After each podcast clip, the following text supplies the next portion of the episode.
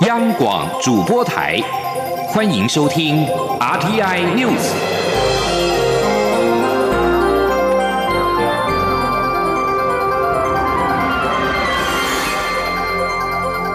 听众朋友您好，欢迎收听这节央广主播台提供给您的 RTI News，我是张顺祥。欧洲议会有台小组的主席凯勒。率领欧洲议员访问台湾，外交部在一号安排了访团跟媒体见面。凯勒强调，欧盟跟台湾理念相近，而且共享相同的价值，未来将持续强化欧盟与台湾的关系，并且支持台湾有意义的扩大国际空间。请听央广记者王兆坤的采访报道。欧洲议会有台小组主席凯勒表示。从上个月二十七号访台至今，已针对安全、贸易、气候变迁等全球性议题与各方交换意见，讨论过程相当顺利。因为我们理念相近，共享相同价值，珍惜民主、人权、法治。他认为欧盟，尤其是欧洲议会与台湾之间的关系，属于 EBFDR，也就是除了正式外交关系外，双方可进行各种互动交流。凯勒指出。虽然欧盟与台湾没有正式外交关系，但却有着完整的关系。我们是台湾的朋友，支持台湾有意义参与国际。他说：“What we can promise is to, uh, continue to fill.” 我们可以承诺的是，持续增加对台湾有兴趣的欧洲议员，并在所有可能的方式下强化欧盟与台湾的关系。And Taiwan in all possible ways。有媒体询问教廷与台湾的关系，凯勒虽然表示不便代表教廷发言，但他认为教廷不会受到中国大陆压力的影响。另有媒体关注迪奥、美国国家篮球协会等跨国企业在中国压力下公开表态，以及厂商终止与金马奖合作等事件。凯勒表示，他对此感到遗憾，但会面对现实。中央广播电台记者王兆坤台北采访报道。蔡英文总统到花莲视察苏花公路改善工程的进度。总统表示，东部交通的改善是所有台湾人共同的期待，也是政府要全力做的事。他指出，苏花改工程进度已经完成了百分之九十二点八，相信能够在明年的元月五号通车。他期盼能够在明年的春节前，让东部民众回家的路更安全，并且缩短回家的时间。记者欧阳梦平的报道。蔡英文总统一号上午视察苏花改的工程进度，并在听取简报后致辞表示，改善东部交通是政府最大的挑战及任务，而苏花改是个非常关键的工程。他指出，这段时间以来，许多东部民众都很关心苏花改工程。以目前的进度来看，相信能在明年一月五号通车，赶在明年农历春节前，给东部民众一条更安全、更快速回家的路。总统说。已经完成了九十二点八，好，那后续的这一些呃要做的事情也都也都列出来了，时辰也都排好了。那我相信这个一月五号的通车的时辰是一个呃大家很有信心的通车的时间。总统并表示，苏花改后续几个工程已经完成可行性评估，计划也已经送到行政院。他期待计划早日核定后，公路总局可以全力克服环评及困难，完成工程规划。他也希望交通部所规划由海陆空三个面向改善东部交通的计划可以更快速进行，不仅让花莲人回家的路更安全，也让更多游客愿意到花莲游玩。总统随后也在脸书贴文强调，给花莲人安全回家的路就是总统的责任，并宣布苏花改将在明年一月五号如期全线通车。总统表示，花莲人经常忍受交通的不便，对于安全也提心吊胆。这种心情他都懂。未来不止苏花改全线通车，没有纳入工程的路段也开始评估改善计划。改善东部铁路运输的短中长城计划更在持续进行中。政府有信心，也有决心，会投入足够的资源，一起为花莲人打造安全可靠的回家路。中央广播电台记者欧阳梦平采访报道。另外，在扩大秋冬旅游的方面，交通部长林佳龙前往了力宝乐园视察扩大国旅秋冬游的执行情形。随后接受访问表示，国旅秋冬游推出两个月之后，已经有两百万人次，带动了新台币上百亿的消费跟产值。游乐园在今年十月淡季的成长，也较去年同期多了三成。显见国旅秋冬游的目标已经初步的达成，未来也将考量业者意见，评估是否再加码或者是延长。吴丽君的报道。交通部观光局九月一号开始实施扩大秋冬国民旅游奖励计划，除了团体旅游及自由行旅客住宿都享有优惠外，也整合全台观光游乐业者推出观光游乐业入园优惠措施，招待十二岁以下儿童不分平假日，每人免费入园一次。为此，交通部长林佳龙一号下午前往台中力宝乐园视察。执行成效。随后受访表示，国旅秋冬游推出后，已有近两百万人次，带动新台币上百亿的消费和产值。游乐园也较去年同期增加三成，显见振兴国旅的目标已经初步达成。他说：“这次国旅秋冬游反应非常热烈，推出两个月之后，已经有将近两百万人次，产生了上百亿的消。”消费跟产值，那以我们今天所在的这个游乐园的部分哈，就是今年哈，我们十月份的成长大概比去年多三成。那总数是有八十七万人到我们二十四个游乐场，那这个效果是非常的明显啊。因为现在是淡季，所以大概现在我们国旅秋冬游的目标已经可以说初步达成。根据观光局统计，全台二十四家游乐园今年九月的游客数是七十八万九千。三百二十人次，较去年同期成长百分之二十五点二七。十月是八十六万九千九百七十六人次，较去年同期成长百分之二十九点七九。此外，台中地区自由行住宿优惠方案，民众参与情形也十分踊跃，申请房数已超过六万七千个房间。到台中旅游的团体也有一百一十九团五。千六百余人，为此有业者反映，希望政府能够再加码或延长相关补助。林佳龙也表示，会再做评估，希望带动国内旅游可以淡季不淡，旺季更旺。中央广播电台记者吴丽君采访报道。海洋委员会去年在高雄正式的挂牌成立之后，立法院的院会也在一号三读通过了《海洋基本法》，明定每年的六月八号是国家海洋日。政府需在法案实施一年之内提出国家海洋政策的白皮书，并对海洋事务提出政策方向，订定海洋污染防治的对策，健全海洋产业发展。央广记者刘玉秋的报道。台湾四面环海，为打造生态安全、繁荣优质的海洋国家，维护国家海洋权益，并提升国民海洋知识，健全海洋产业发展。立法院院会一号三读通过《海洋基本法》。参与修法的民进党立委赖瑞龙表示，包括印尼、韩国早已成立海洋部会，日本、加拿大也都成立了海洋基本法。台湾在二零一八年四月二十八号，海洋委员会正式在高雄挂牌。成立后，海洋基本法也终于三读通过，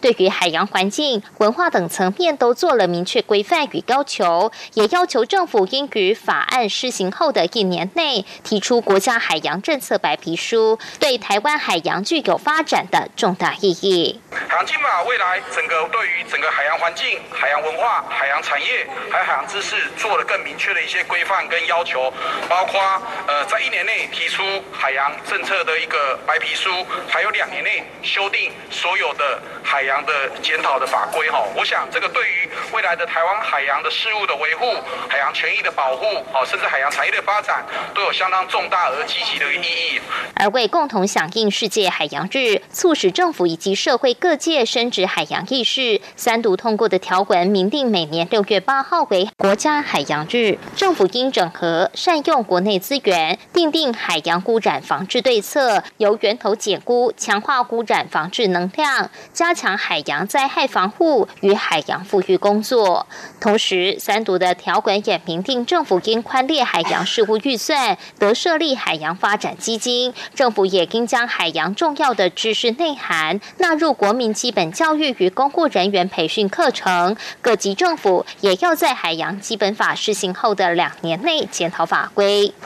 另外，院会也通过附带决议，要求海委会拟定海洋保育法草案时，关于海洋保护区划设程序应该尊重原住民族基本法有关规定，承认并保障原住民族的相关权益。海洋委员会在审查过程中指出，海洋基本法是调和所有海洋相关法定的上会母法，用以明定海洋法规的大方向，如海洋保育法、海洋管理法以及海洋产业发展条例等相关子法，目前均已在草拟中。中广电台记者卢秋采访报道。国际新闻。一名贸易官员表示，世界贸易组织 WTO 仲裁人针对美国反倾销措施引发的多年争议，一号授权中国对美国每年价值高达三十五点八亿美元进口商品加征关税。中国先前就此案要求世贸组织许可，对美国超过七十亿美元的商品征税。不过，世贸组织裁定，非法的美国反倾销措施已经造成中国利益丧生，或者是减损累积达到三十五亿七千九百一十二点八亿美元。北京可以每年对不超过这个总额的商品来加征关税。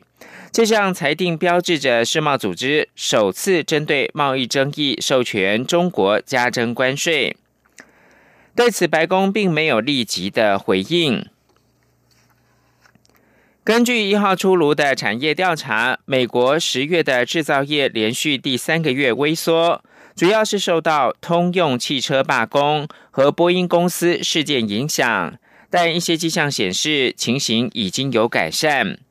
法新社报道，美国供应管理协会 （ISM） 月度调查指出。美中贸易冲突等忧虑存在，但已有减缓的情形。ISM 的十月制造业指数回升到四十八点三，小幅低于预期，但较九月的四十七点八有所改善。十月的数据显示，美国制造业微缩速度减缓。ISM 制造业指数若低于五十，代表是产业微缩。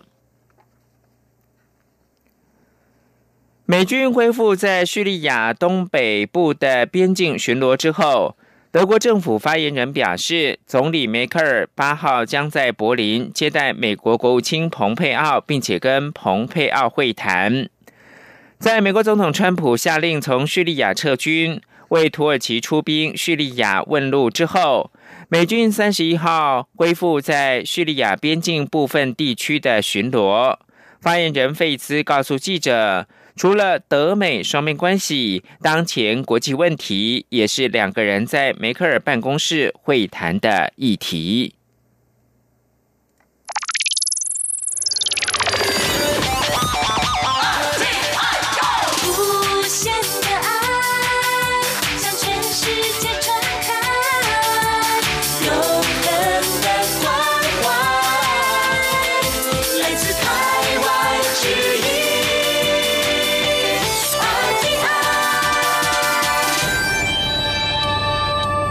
现在是台湾时间清晨的六点四十四分，我是张顺祥，继续提供的是二零二零的选举新闻。二零二零选战持续升温，蓝绿主将今天二号都将齐聚在台南辅选，再加上国民党提名的总统参选人韩国瑜，十月在台南造势时曾经遭到弹袭。台南市长黄伟哲已经要求警方要做好万全的维安准备，不容许再发生类似的情形。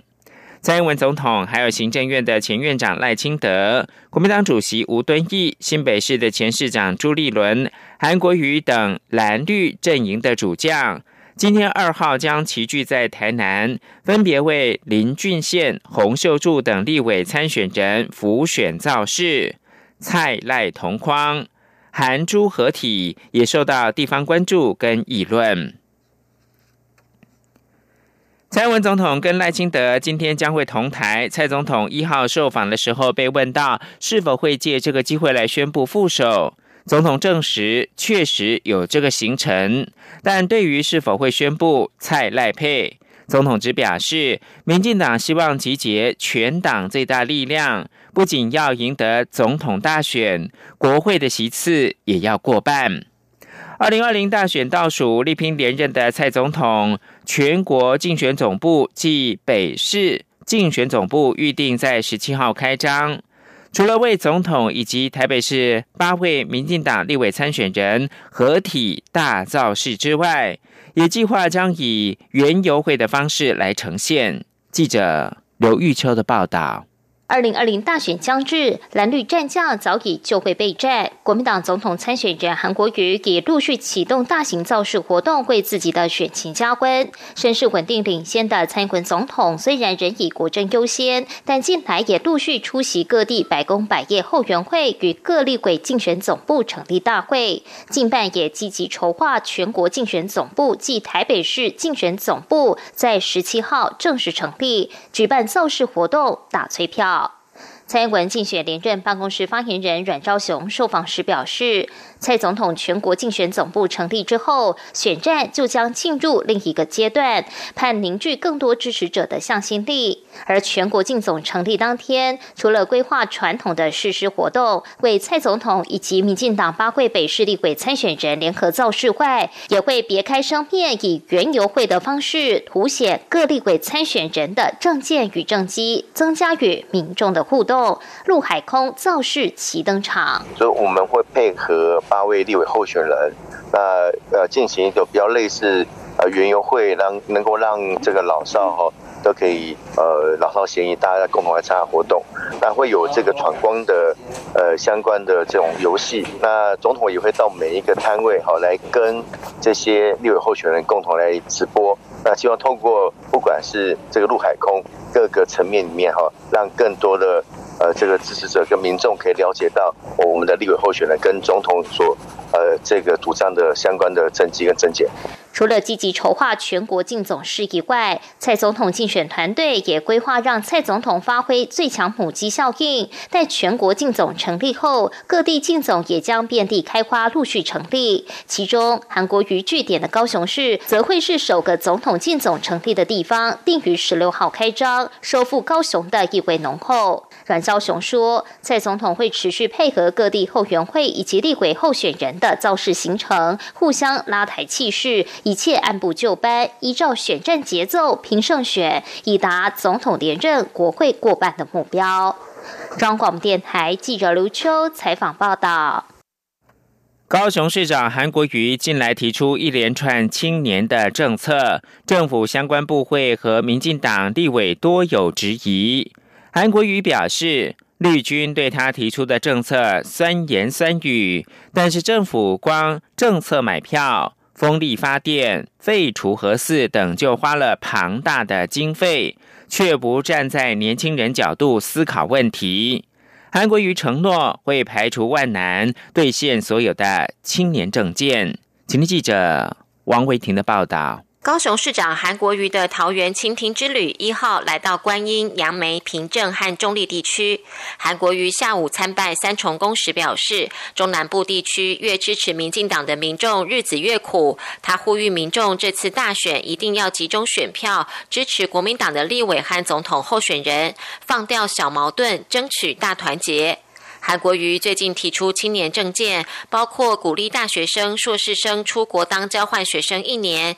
以及就学贷款利息由政府补贴。但是教育部和民进党立委多有质疑，认为政府已经有相关政策，且恐怕会产生套利风险。对此，韩国瑜一号下午受访时表示，民进党对他提出的任何政见都酸言酸语，但是最近行政院政策买票就花了新台币两千亿，风力发电用了两兆，废核四浪费五千亿，以及前瞻计划预算高达八千八百亿。韩国瑜批评民进党执政只想。全力不替年轻人计划未来。他强调，如果当选，一定会排除万难，说到做到。韩国瑜说：“所以民进党执政让人伤心失望，就是他所有所思所想都是手上的权力，从来不会帮年轻人好好的投资跟计划。投资年轻人就是投资台湾的未来。所以韩国瑜如果当总统，一定会。”帮年轻人解决学贷的问题，一定会送大学生、硕士班的学生出国做交换生一年，排除一切困难，我一定会做到。韩国瑜请假投入总统选举，但是高雄市议会为了预算审查而爆发流血冲突。韩国瑜表示，市议会审查的预算都是明年高雄市政府建设需要的经费，这些经费对民众非常重要。他希望高雄市议员不分党派理性监督。另外，挺韩民众今天下午自发性在台北市区举办车队游行活动。韩国瑜竞选办公室也声明，并未举办这个活动是支持者的自发行为。由于礼拜五下午台北交通繁忙，韩办也呼吁支持者注意交通安全，秉持和平、欢乐、不扰民的原则。中央广播电台记者王威婷采访报道。电子发票上路之后，影响许多公益团体劝募活动，甚至公益收入也因此大幅的缩水。为此，华山基金会发起活动，除了鼓励民众捐纸本发票之外，也呼吁可以透过电子发票捐赠码一一一的方式来帮助更多的孤苦长辈。记者肖兆平的报道：一张发票的重量不算什么。但对长期仰赖发票作为公益收入的团体来说，每一张的重量都很沉淀。为此，华山基金会一号就在全台二十个县市同时举办“一一一齐心助老募发票”公益活动。台北场次就选在西门町跟信义区香堤大道热闹举行。全台活动更号召了近万名志工上街募集发票，希望能帮助孤老长辈。华山基金会社资部主任尤丽珍受访表示，在政府推行无纸化电子发票以及千万奖金的影响下，他们发票募集数量确实大幅减少。二零一八年就比二零一七年大约少了一百三十万张，发票中奖金额更衰减超过新台币一千五百万。他说。整体的发票张数跟之前做比较，衰退了将近有一百三十万张，其实换算将近有一千五百万，其实也减少我们一千多位的三十长辈的服务经费。尤丽珍进一步强调，今年的募集数量又更加惨淡，但整体孤老服务却是不断上升。他说，相对大概将近快两成，可是以我们的服务。的长辈的量来讲，确实成长两成，服务人数成长，可能募集的发票量张数跟金额却是衰退的。而为了应应数位化的发展，很多公益团体也逐渐发展线上捐款或云端发票等捐助方式。华山基金会也不例外，他们除了呼吁社会除了可以捐纸本发票外，也可以运用电子发票捐赠码的方式贡献爱心。中央广播电台记者肖兆平采访报道。由交通部台湾铁路管理局主办的二零一九铁路便当节，在台北车站的大厅盛大揭幕。吴丽君的报道。今年迈入第五届的铁路便当节，一号起一连四天，首度移师台北车站大厅举行。除了台铁旗下的台北餐厅、台中餐厅、高雄餐厅，以及七堵花莲两家餐务室齐聚一堂，全新推出十二款铁路便当节经典限定便当外，知名的铁道主题餐厅福锦食堂和获得穆斯林认证的餐饮炸鸡。大师也来拼场。农委会林务局也继今年六月打响里山动物列车二点零之后，趁势在铁路便当节端出首度亮相的里山梨便当。此外，日本最大的便当供应集团淡路屋也与来自日本的十二家铁道公司，包括东日本金兵急行、西武、东武、一电、道南渔火、进击日本、肥萨城、天龙滨、明湖。钳子电器、青森信农铁道共同参展，瑞士冰河列车也再度来台踢馆，法国白朗峰特快车及斯里兰卡铁路则是首度闻风来台。台铁局长张正元在开幕典礼上表示，今年的铁路便当节以移动的美好为主题，同时也以传统创新及国际作为活动主轴。张郑源说：“我们今年的活动主轴就是传统创新国际化。我们特别邀请了来自世界各国的铁道业者来参与。呃，台铁除了本业之外，未来就是要发展铁道观光。我们也希望铁路便当节不只有一个节庆，它是一个跟国际交流的平台。”我们也希望借由这个平台，未来不但推广美食，我们也可以把我们的铁道观光同时推向国际舞台。此外，今年的铁路便当节展场还复刻了一九六七零年代的铁路餐厅，以及被作家刘克湘称为“解忧列车”的蓝皮列车。现场并贩卖多项铁道文创限量商品，加上各项铁道观光优惠行程。也让今年的铁路便当节从子夜一点就开始涌现排队人潮。中央广播电台记者吴丽君在台北采访报道。跟观光有关的是第十一届的首尔灯节，一号晚上在首尔市的清溪川畔广场来开幕，象征台湾的玉山、雪山以及平溪天灯的大型纸灯亮相，向首尔市民来推广宝岛的风土人情，跟明年的台湾脊梁山脉旅游年。